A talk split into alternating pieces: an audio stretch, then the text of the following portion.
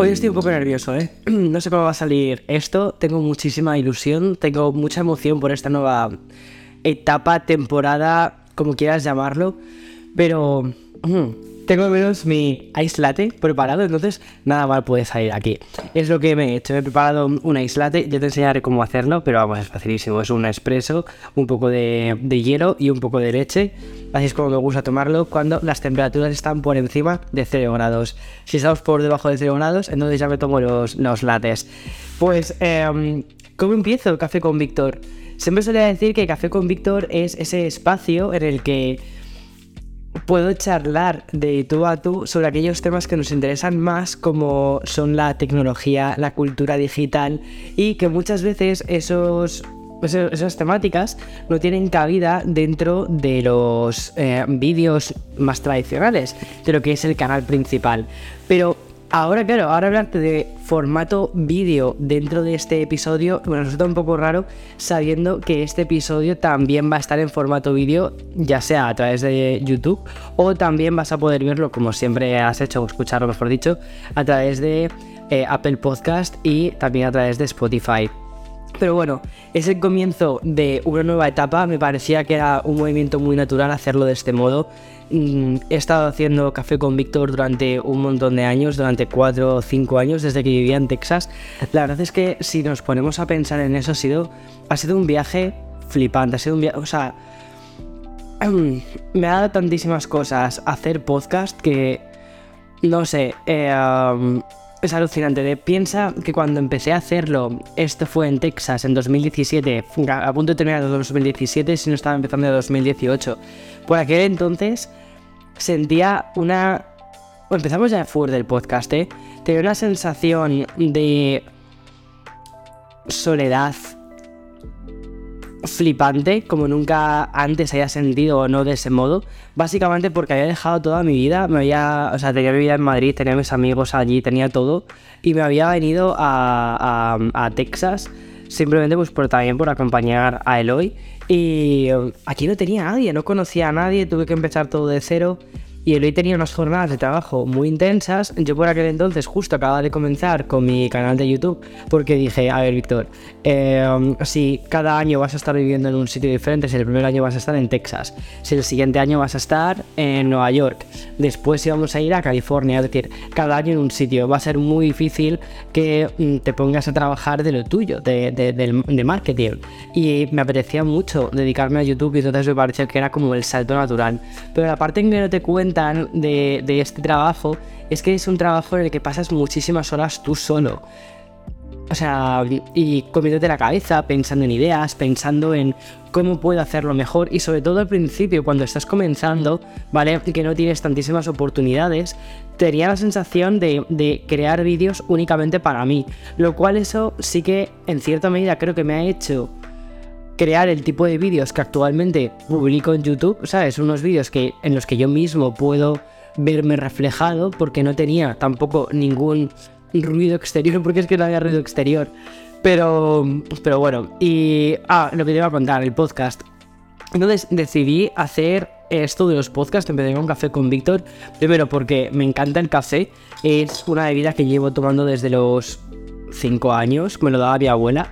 Y Y em, dije, y me parecía que era como la forma más interesante de, de, charlar, de charlar contigo y poder contarte un poco todas aquellas, todas esas cosas, ¿no? Que no te contaban los vídeos tradicionales, más que nada porque al final en un formato vídeo tienes que ir como muy pum, pum, pum, tienen que pasar muchas cosas. Y en el podcast no, en el podcast simplemente es eso, tomarte un café con un amigo. Y la idea era esa, era poder charlar, poder conversar, porque a mí es una cosa que me encanta hacer, poder hablar, poder contar cuál era mi historia, cuál es la historia que hay detrás de mi canal, cuál es la historia que hay detrás de los vídeos, de las empresas, de, bueno, pues un montón de cosas que como dije siempre se quedan al margen de los vídeos y mm, poder compartirlo de eso, pues como si tú estuvieses en el otro lado, ahora mismo, es que ahora, es que ahora tiene mucho sentido todo esto, porque, hostia, no lo había pensado así ahora mismo, ¿vale? Lo, lo acabo de, ver, pero eh, ahora mismo que estoy sentado, estoy en, mi cocina, en la cocina del piso de arriba, eh, en la mesa de, donde suelo desayunar, y digo, es que siempre en las cocinas es donde se hablan las cosas importantes, ¿sabes? Y el hecho de ahora estar contigo en la cocina hablando de nuestras cosas que nos gustan más, tecnología, cultura digital, cómo está este mundo tecnológico avanzando tantísimo y cómo nos influye eso tanto en nuestro día a día tiene todo el sentido del mundo. Hacerlo en este formato visual he tardado más de lo que debería. Sé que quizás tenía que haberlo hecho hace dos años cuando me lo empezasteis a pedir muchos de vosotros, pero creo que es ahora el momento en el que realmente me encuentro cómodo porque ya estoy más o menos asentado y todas estas cosas como para poder lanzarlo. Y cuando creo que efectivamente sí que tiene más sentido porque ahora me encuentro muy cómodo hablando a la cámara. Puedo hablar a la cámara y decir, hey, no, no, no, al otro lado de la cámara estás tú. Y eso es algo que, que me mola. Al igual que siempre he hecho como al otro lado del micro también estás tú. Para mí fue mucho más fácil hablar un micro y menos natural hablar en una cámara, pero creo que he ido ganando esa especie de naturalidad con la cámara, entonces ya está. Ahora sí que podemos decir que estamos en Café con Víctor, versión 2.0, una versión mejorada y una versión que tengo muchas ganas, de verdad, de empezar.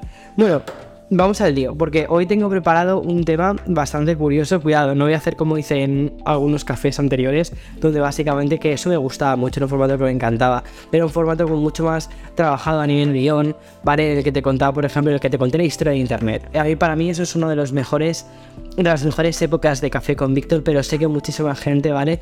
No le terminó de gustar y que de hecho dijeron, Víctor, a nosotros nos gusta tu naturalidad. Pues te he oído, te he escuchado y aquí estamos siendo naturales en, en la cocina. Pero mm, sí que eso no deja que quiera que todos los episodios tengan una temática en concreto. Y además que em, cosas que me han pasado curiosas, o sea, que me han pasado recientemente, cada vez he ido teniendo las puertas del mundo de la tecnología más abiertas. Antes, cuando empecé Expreso, no era tan fácil buscar a gente que que le entrevistase para, el podcast. No había. Era, difícil, ¿sabes? Porque estás empezando. Y cuando estás empezando, habitualmente los grandes gigantes, o sea, los, grandes gigantes, los gigantes, no te ponen las cosas tan fáciles. Sin embargo, ahora estoy en un punto en el que tengo las cosas, tengo las, no tengo las cosas fáciles, pero sí que tengo las puertas más abiertas. Justo, eso sería una muy buena esta. Entonces, ahora puedo traerte a personas muy interesantes que tienen cosas muy curiosas que decir a este episodio. Y de hecho hoy tengo unos invitados, no están aquí, no están aquí sentados con nosotros en esta mesa redonda, que podría ser eso, algo así en un futuro, así traerlos aquí a, mi casa de Brooklyn. Eh, sería, muy raro, ¿eh? ¿eh? No sé, tendría que ver cómo hago eso. Pero sí que, por ejemplo, he podido grabar las entrevistas pensando en que después iban a aparecer en el episodio de hoy. Y lo que te quiero hablar, lo que te quiero hablar es de eh, cómo el ecosistema de Apple ha avanzado tanto, sobre todo en la parte de videojuegos. Cómo estamos viendo una nueva tendencia dentro de lo que es eh, la propia marca y el acercamiento que está teniendo al sector de los videojuegos. Durante muchísimos años siempre hemos pensado que los equipos de Apple, los Mac, sobre todo los Mac, ¿vale? No son productos que estuviesen pensados para jugar y que su foco no era esencialmente ese. Sin embargo, desde hace ya, pues básicamente yo creo que el, el punto de inflexión fue cuando, fue cuando introdujeron los Apple Silicon dentro de los Mac. Ya existía toda esa tecnología dentro de los iPhone, dentro de los, de los, de los iPad, y em, así que íbamos teniendo juegos, pero muchos de estos juegos eran conversiones de juegos, o sea, eran juegos de móvil, ¿sabes? Entonces al final la experiencia que tenías en estos dispositivos móviles, aunque tenían procesadores muy potentes, no dejaban de ser juegos para móvil, y estos juegos te los encontrarás replicados también, por ejemplo, en el ecosistema Android. Sin embargo, lo que estamos viendo ahora, yo creo que es una, una nueva tendencia por parte de los desarrolladores que han encontrado en los nuevos Apple Silicon. Apple Silicon son los M1, M2, luego las diferentes variantes, ¿no? El M2 Pro, que ya hice la review hace pues un tiempo, hace unas cuantas semanas. Pues es que desde que tú y yo hemos hablado en el anterior episodio de Expreso con Víctor, han pasado unas cuantas cosas y he analizado unos cuantos productos, entre ellos el, el Mac Mini Pro, que lleva un... Perdón, el Mac Mini Pro, el Mac Mini con el M2 Pro que lleva ese procesador que es sorprendente. El Resident Evil Village lo mueve de una forma increíble. Pero es que además en la demo en la que estuve el otro día también estaban, tenían una demo de, del Resident Evil Village, que es el Resident Evil 8, corriendo en un M2 de un MacBook Air. Yo ahí no lo había probado, ¿vale? No había puesto el, no había puesto a correr este porque la verdad es que pensé que no se iba a ver tan bien y se ve espectacular. O sea, lo que consiguen hacer en un ordenador tan finito me parece que es increíble. Pero por donde quería ir es un poco sobre las novedades que vamos a tener en las futuras eh, semanas, meses y cómo hay una tendencia, cómo está habiendo un cambio de tendencia en cuanto a los desarrolladores dentro del ecosistema de Apple. Pero también te quiero hablar un poquito de Apple Arcade, de lo que espero de este servicio que llevo ya suscrito. ¿Cuánto tiempo lleva? ¿Tres años? Bueno, pues desde el día uno que, salió, ahí he estado suscrito y además que he suscrito con mi dinero. Es decir, al final un poco donde puedes tu pagar, pones tu dinero, ¿no? Pues en Apple Arcade pongo mi pasta. Y, la verdad es que es un sistema, es, es, una forma de juego que me parece muy interesante. La propuesta, la, cuando la lanzó Apple hace tres años, em, básicamente lo que intentaron hacer es como una especie de mm, Game Pass de, Xbox, es decir, que por una mensualidad, en este caso son 4,99 euros, 5 dólares, ¿vale? Tienes acceso a un catálogo de, inicialmente era 100 juegos. Ahora creo que están ya por encima de los 200 juegos. Y la idea era que muchos de estos juegos tuviesen una calidad extraordinaria, que fueran calidad consola. Sin embargo, Tres años más tarde y 200 juegos a sus espaldas, lo que nos encontramos es un catálogo en el que sí que te encuentras algunas pequeñas joyas o grandes joyas, pero que luego también te encuentras otras muchas que dices, madre mía. Y es un poco la sensación que estamos teniendo últimamente con Apple Arcade, que quizás no está siendo el servicio que a mí me gustaría que fuese. Sí que, por ejemplo, tengo que mm, dar un aplauso a Apple Arcade por haber llevado, llevado juegos como, por ejemplo, el de Star Wars Castaways, que para mí ha sido uno de mis juegos favoritos de, este servicio. Primero porque tiene unos gráficos que son extraordinarios y luego porque une los mundos. Une el mundo del Lego, que es un mundo que a mí me encanta. No sé si te he contado alguna vez esto, pero yo durante mucho tiempo he coleccionado Legos. Esto eh, no mucha gente lo conoce, ¿vale?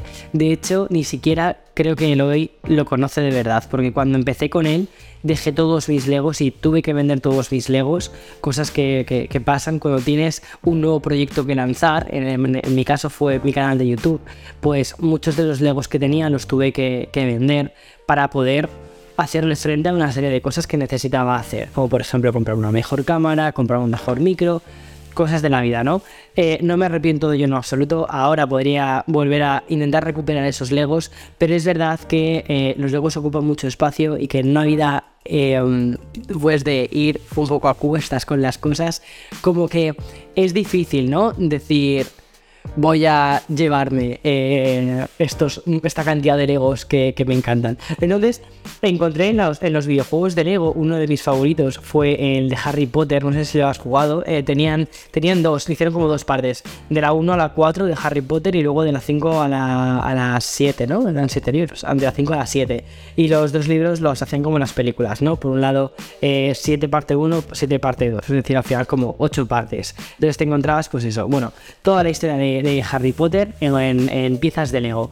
Y a mí eso me flipa, me parecía fascinante. Luego, además que esos juegos, una cosa que me molaba mucho es que los puedes jugar con, con otra persona eh, en la misma consola. Que eso es algo que muchas veces se nos olvidan esas experiencias. El hecho de jugar con alguien, jugar con tu pareja a un videojuego. No me digas que no mola eso. O sea, eso es algo que a mí personalmente me encanta. Para mí me parece que es, si tuvieras que decirme, ¿Qué te parece un planazo? Para mí planazo es de fin de semana, ¿vale?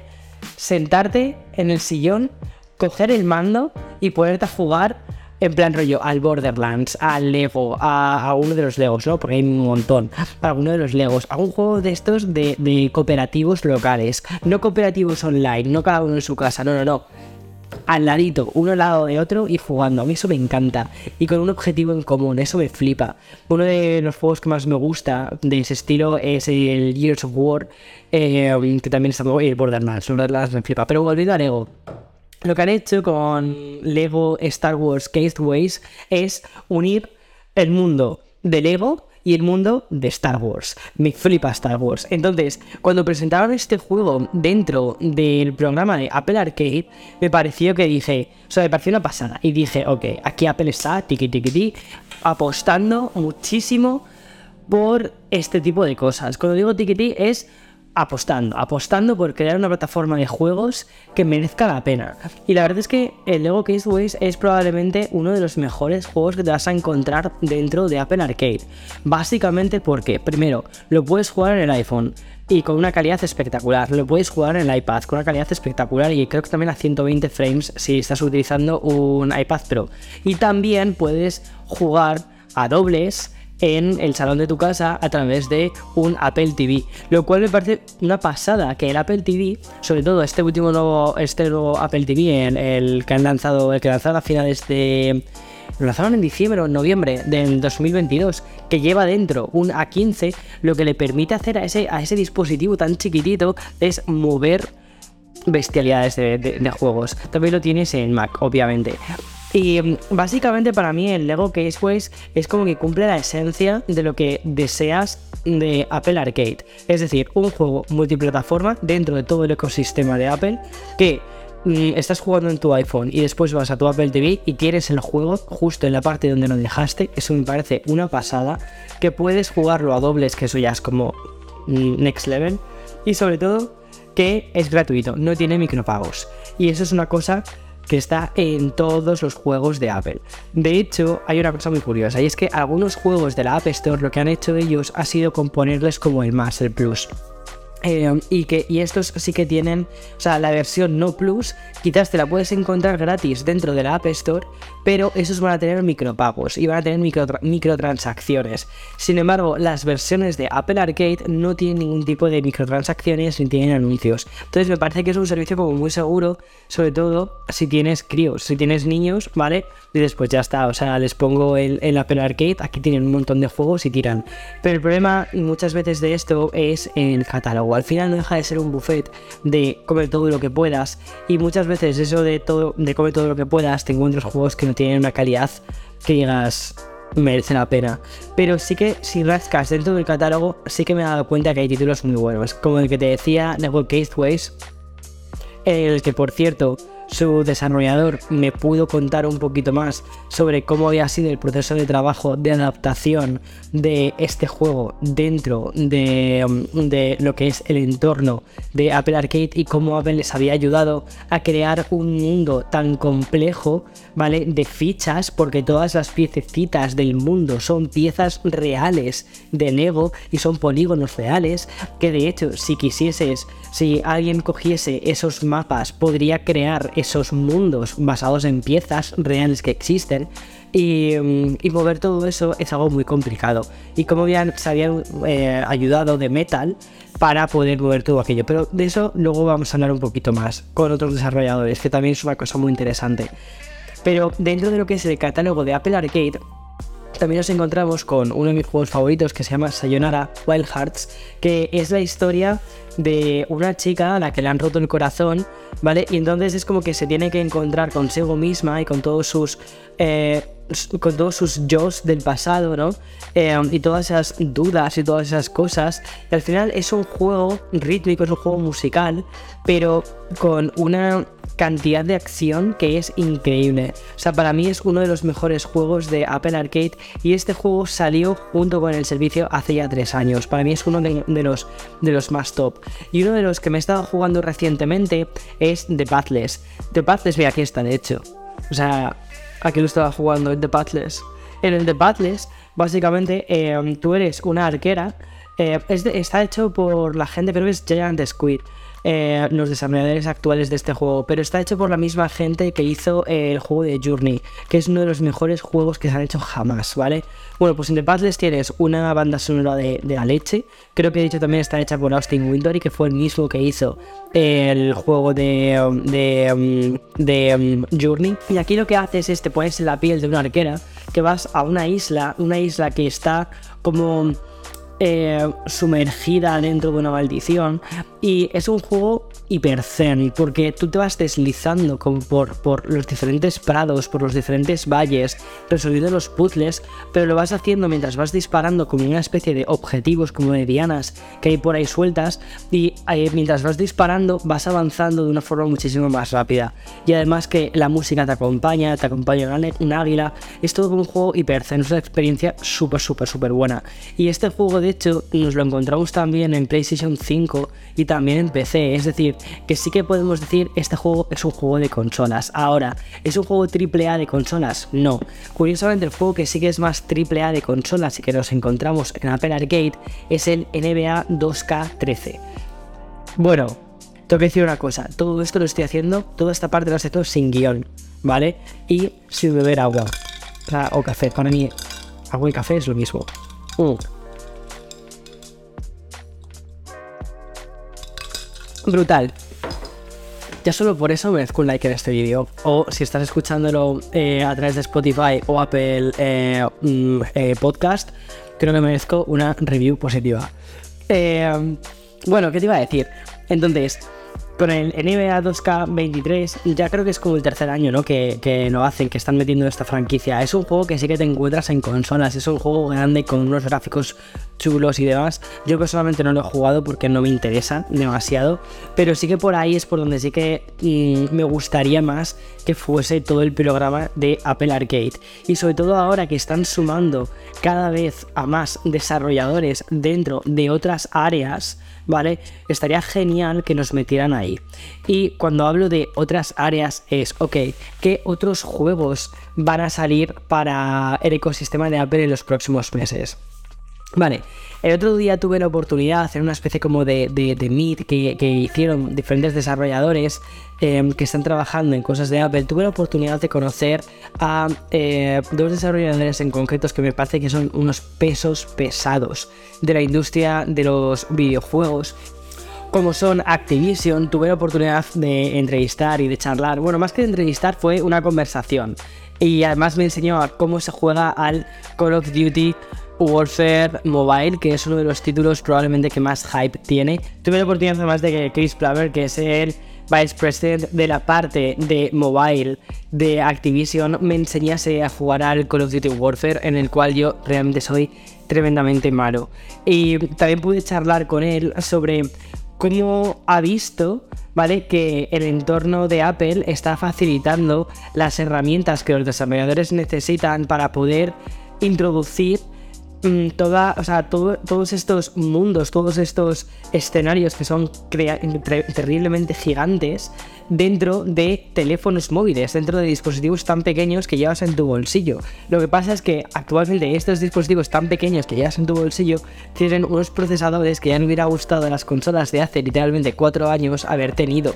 Entonces, em, claro, el canvas, el, punto de partida desde el que empiezan ya a desarrollar es muy bueno.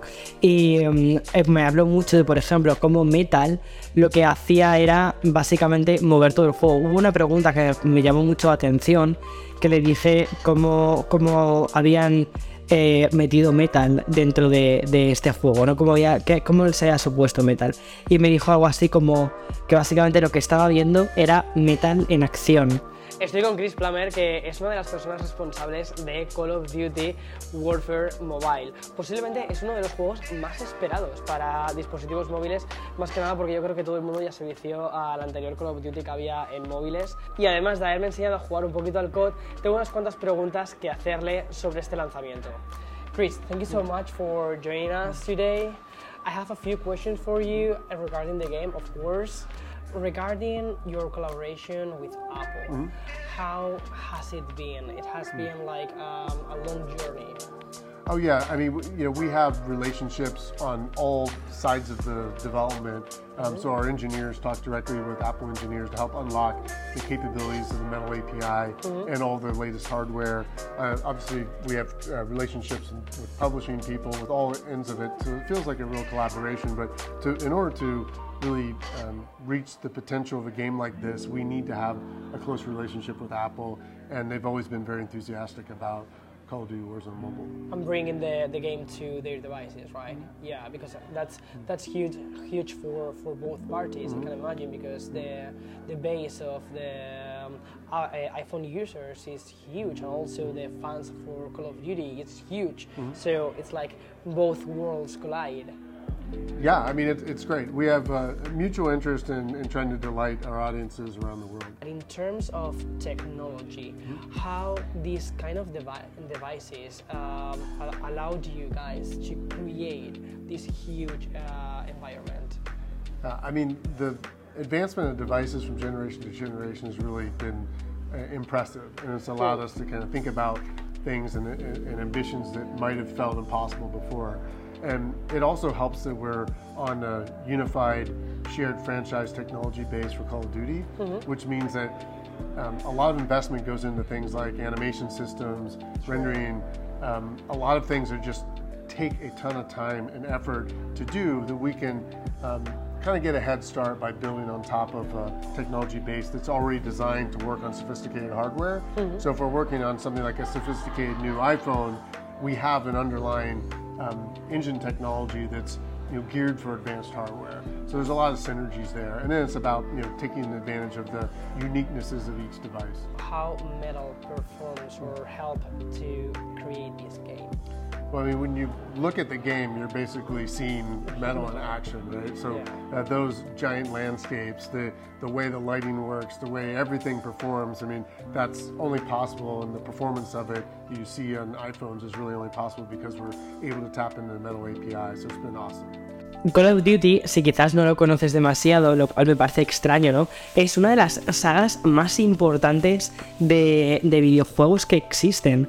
Es tan grande que lo que está sucediendo ahora mismo con el tema de la compra de Activision por parte de Microsoft y cómo diferentes compañías están intentando parar esta compra para que no se lo lleven ahí, eh, es una compañía que li- literalmente, o mejor dicho, es una IP, es una marca tan grande que literalmente mueve billones de dólares. Y el juego inicial, el primer juego que lanzaron, el Call of Duty Mobile, fue un éxito increíble en ventas. Y entonces lo que querían hacer con este um, Call of Duty Warfare es directamente hacer, o sea, directamente es crear el mejor Battle Royale. Es decir, el mejor juego en el que diferentes personas están luchando en un mismo escenario y tiene que quedar una. Van a ser capaces de meter 120 personas dentro de este mapa y coordinarlas a todo el mundo, pero ya no solo eso, también una cosa muy curiosa es que al final Call of Duty no es una saga solo que esté en dispositivos móviles, sino que es una saga que tradicionalmente se ha jugado muchísimo en consola, también en PC. Y quieren que ese progreso que tú realizas en el teléfono móvil también puedas continuarlo dentro de una consola. Es decir, que esté todo completamente integrado y por supuesto que vaya a estar integrado dentro de todo el ecosistema de Apple. Ya vayas a jugar en un iPhone o vayas a jugar en un iPad, tengas una experiencia pues completamente lineal en todos ellos. Me parece que este tipo de experiencias es lo que hacen que al final el dispositivo que tú tienes en tu mano y que usas ya no solo para meterte en TikTok o, o Instagram, también lo utilices para jugar a juegos serios y que por fin puedas decir, ok, lo que tienes en tu bolsillo es una videoconsola, es una consola de juegos táctil, que luego vas a poder ponerle un mando, obviamente, y vas a poder jugar de una forma mucho más cómoda. Yo suelo jugar con, con el Razer, creo que se llama Kishi, do- Kishi V2, versión 2, y que para mí es uno de los mejores mandos que hay para el iPhone. Y mm, la verdad es que fue muy guay poder conocer a Chris. Fue también muy lamentable que yo no sepa jugar al Call of Duty y que mm, aunque él hiciese un gran esfuerzo por enseñarme cómo jugar, no lo consiguiera. Al final tuve que pedirle a otra persona, oye mira, juega tú, te lo hago yo, y así puedo enseñar un poco cómo es el videojuego y por eso has podido ver un b-roll de gente que sí que sabe jugar. Pero uno de los... em, juegos más importantes que hemos recibido en nuestros teléfonos móviles, que esto creo que fue como hace un par de años y que personalmente ha sido un juego que yo he utilizado para analizar los diferentes dispositivos, ya sean de Android o ya sean también de, iOS, fue el juego de Genshin Impact. Genshin Impact realmente fue, o sea, fue literalmente un impacto para, para lo que es el concepto de juego móvil. Primero porque mezcla una mecánica de, de gacha, al final tú vas teniendo una progresión o te van saliendo unos personajes y esos personajes los consigues cambiando un tipo de moneda de juego, moneda virtual de juego, eh, y esa moneda virtual de juego la consigues eh, con una serie de misiones y también pagando, ¿vale? Con dinero real. Eso es una mecánica gacha, pero realmente el concepto de este juego era un mundo tremendamente abierto, muy parecido, con unas influencias bastante directas del Zelda Breath of the Wild, en el que tú eres una persona, tú eres uno de los dos hermanos, ¿vale? Porque puedes empezar como siendo uno de los hermanos chica o, uno de los chicos, eh, y tienes, apareces en un mundo, ¿vale? En el que tienes que rescatar a tu hermano o hermana. Y mm, la forma en la que te mueves, las, las mecánicas que hay, que son muy Zelda, algunas de ellas, aunque luego a medida que vas progresando te das cuenta de que no es un Zelda, que es otra cosa completamente diferente. Pero es un juego grande y que sientes que es un juego de consola. De hecho es un juego tan grande y es un juego que ha ido más allá de lo que es el propio concepto de teléfono móvil, que donde nos encontramos que explotó muchísimo fue cuando eh, empecé, la gente empezó a streamearlo en Twitch. O sea, en Twitch el Genshin es uno de los juegos más tochos que hay, más grandes. Y la recaudación que hizo la desarrolladora, mi joyo, por parte del Genshin Impact ha sido increíble. Y bien, ahora lo que pretende mi joyo es lanzar un, nuevo juego que recuerda en gran medida a este Genshin Impact, pero con unas mecánicas completamente diferentes, que es el Honkai State Rain. Y el Honkai básicamente es también un juego de mundo abierto, también hay muchísima acción, pero la parte de los combates están hechos eh, a través de un JRPG o RPG más clásico, es decir, es un combate por turnos.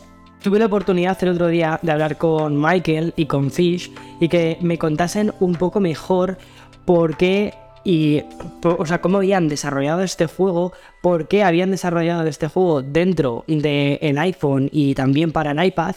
Y quería sobre todo entender el uso que estaban haciendo de los dispositivos en sí, hasta qué punto les habían permitido exprimir todo esto. Bueno, estoy con Fish y con Michael, que son los desarrolladores del nuevo juego que van a lanzar desde mi joyo, que se llama Honkai Star Rail.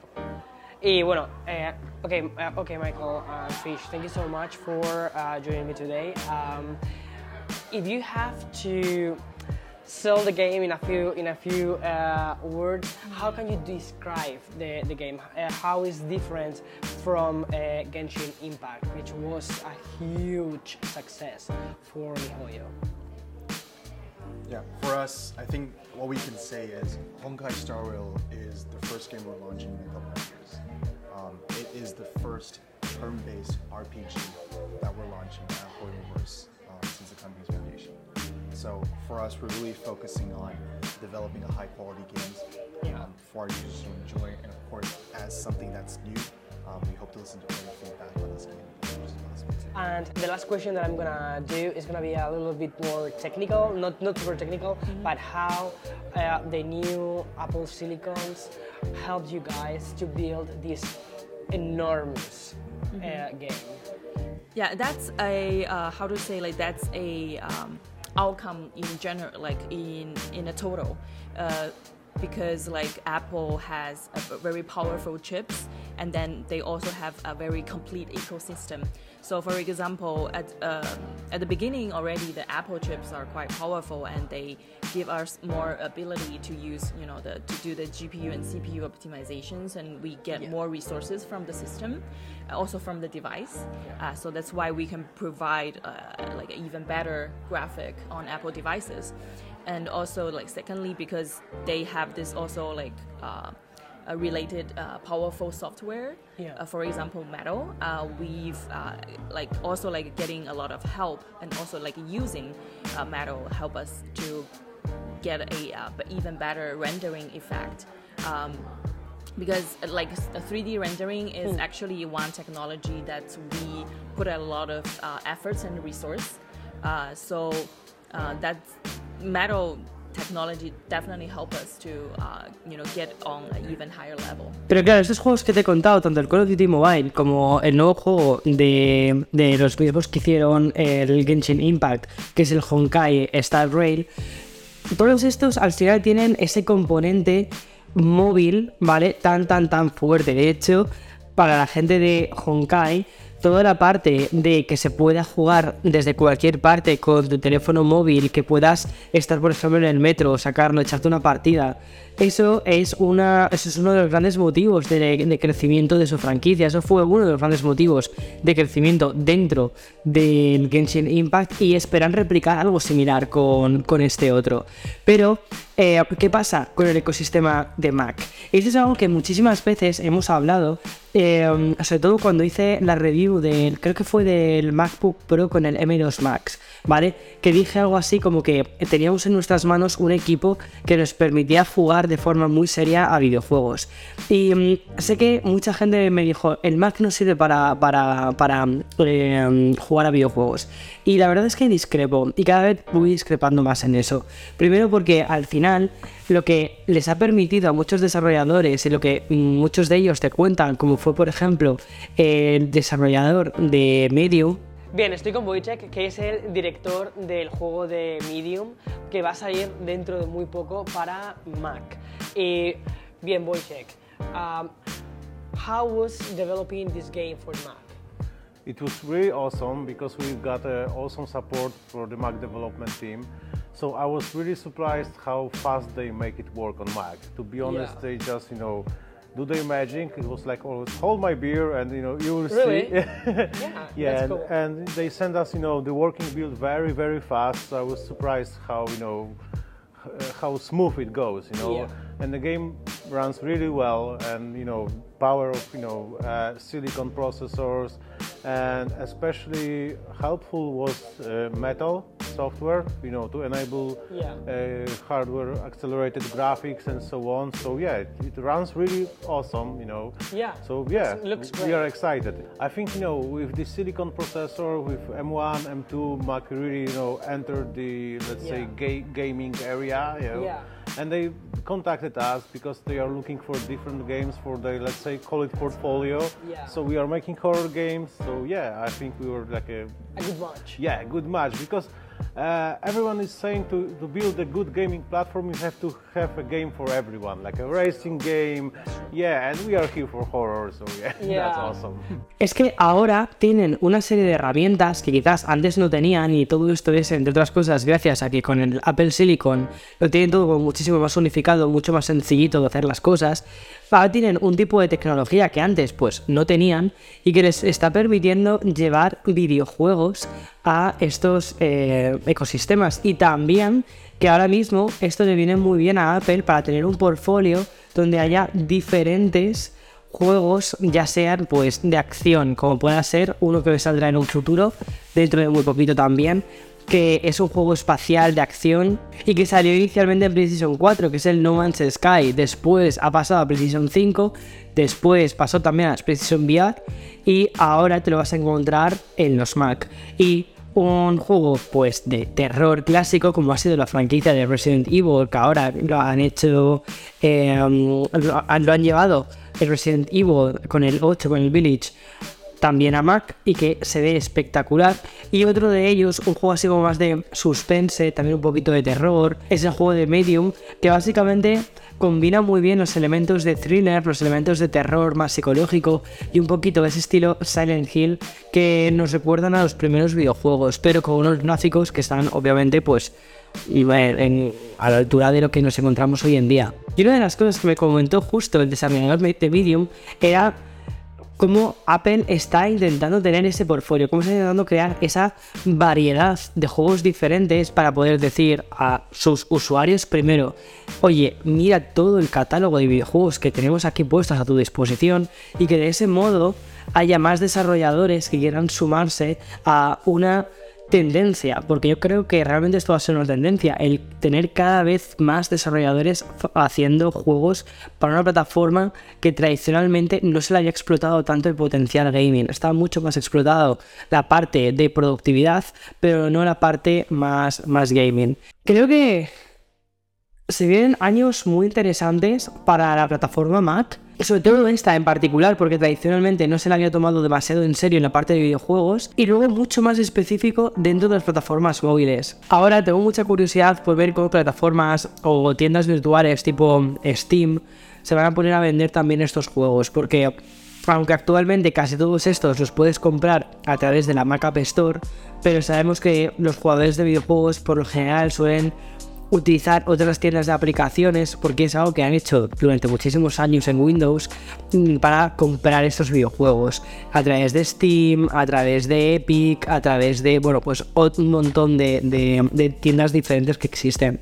Y mm, centralizar o, ver cómo se centraliza o se descentraliza esto de la Mac Store.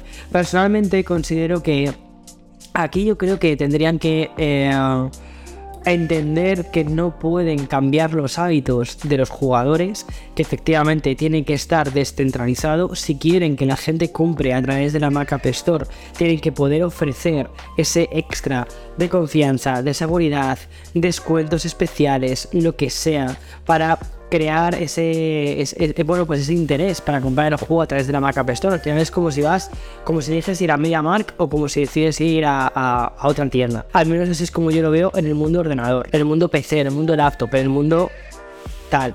Y mm, luego ya en iOS o en iPad es otra cosa, ya vas directamente a través de la App Store. Pero en PC sí que considero que tienen que saber convivir con los diferentes eh, con las diferentes tiendas con o con Epic. Ya te digo con Epic con Steam o luego con las que terminen saliendo directamente para la plataforma Mac.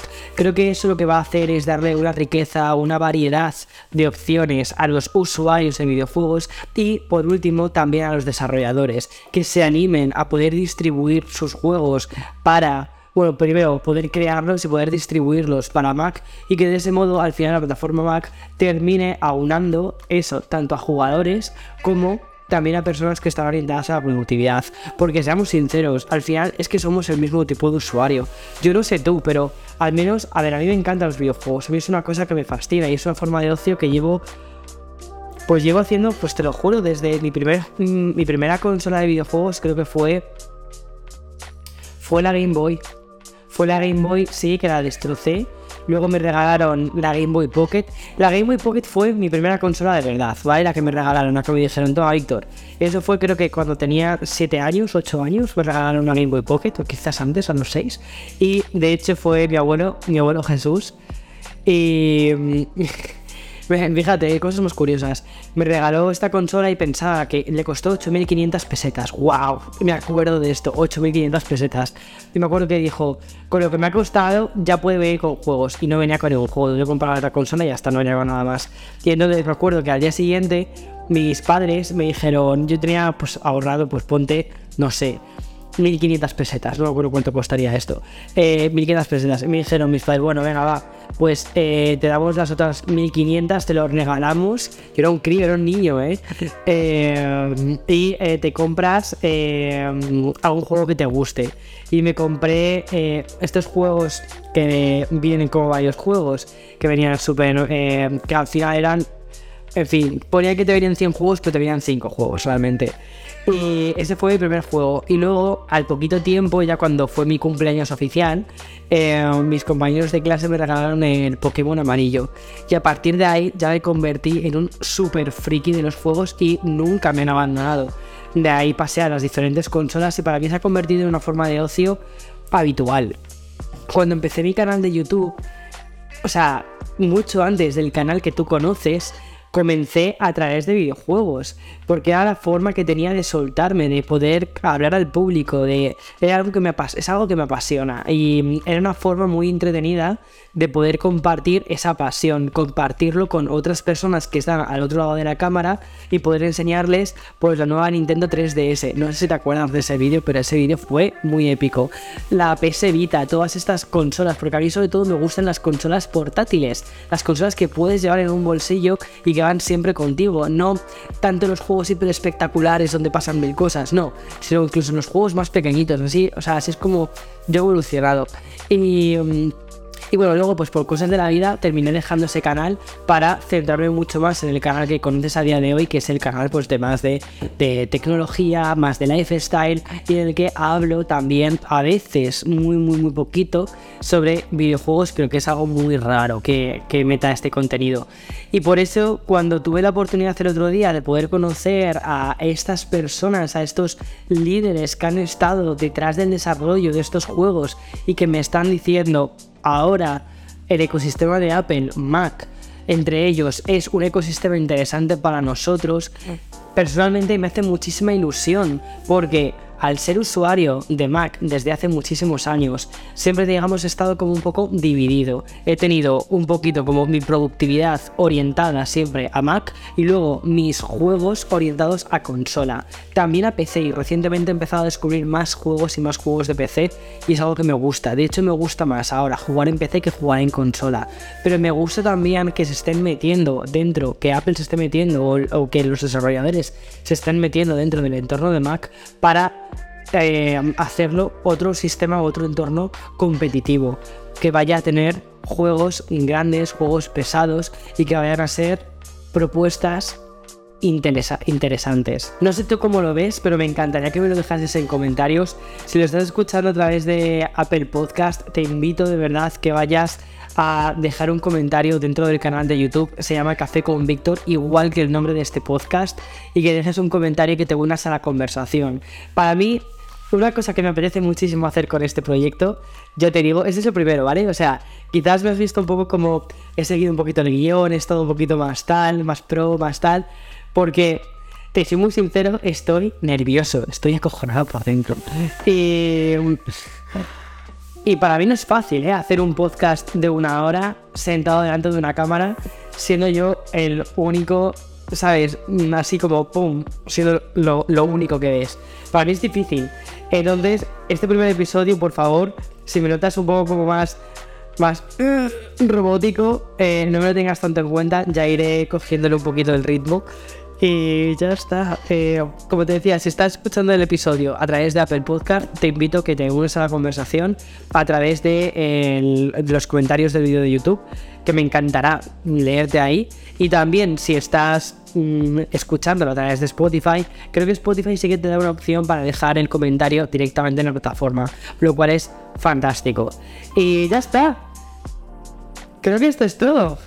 Esto es todo amigos. Espero que te haya gustado el primer episodio de Expreso con Víctor visual. No sé cuál es, creo que es el, realmente es el episodio de sexto de la cuarta temporada. Tenía que haber pensado, tenía que haber pensado que la cuarta temporada tenía que haberla hecho en plan todo, todo visual. Pero bueno, este sexto episodio, primero vamos a llamarlo tú y yo, ya está. Y nos vemos la semana que viene. Bueno, no ha estado mal, ¿eh? Hola, chao.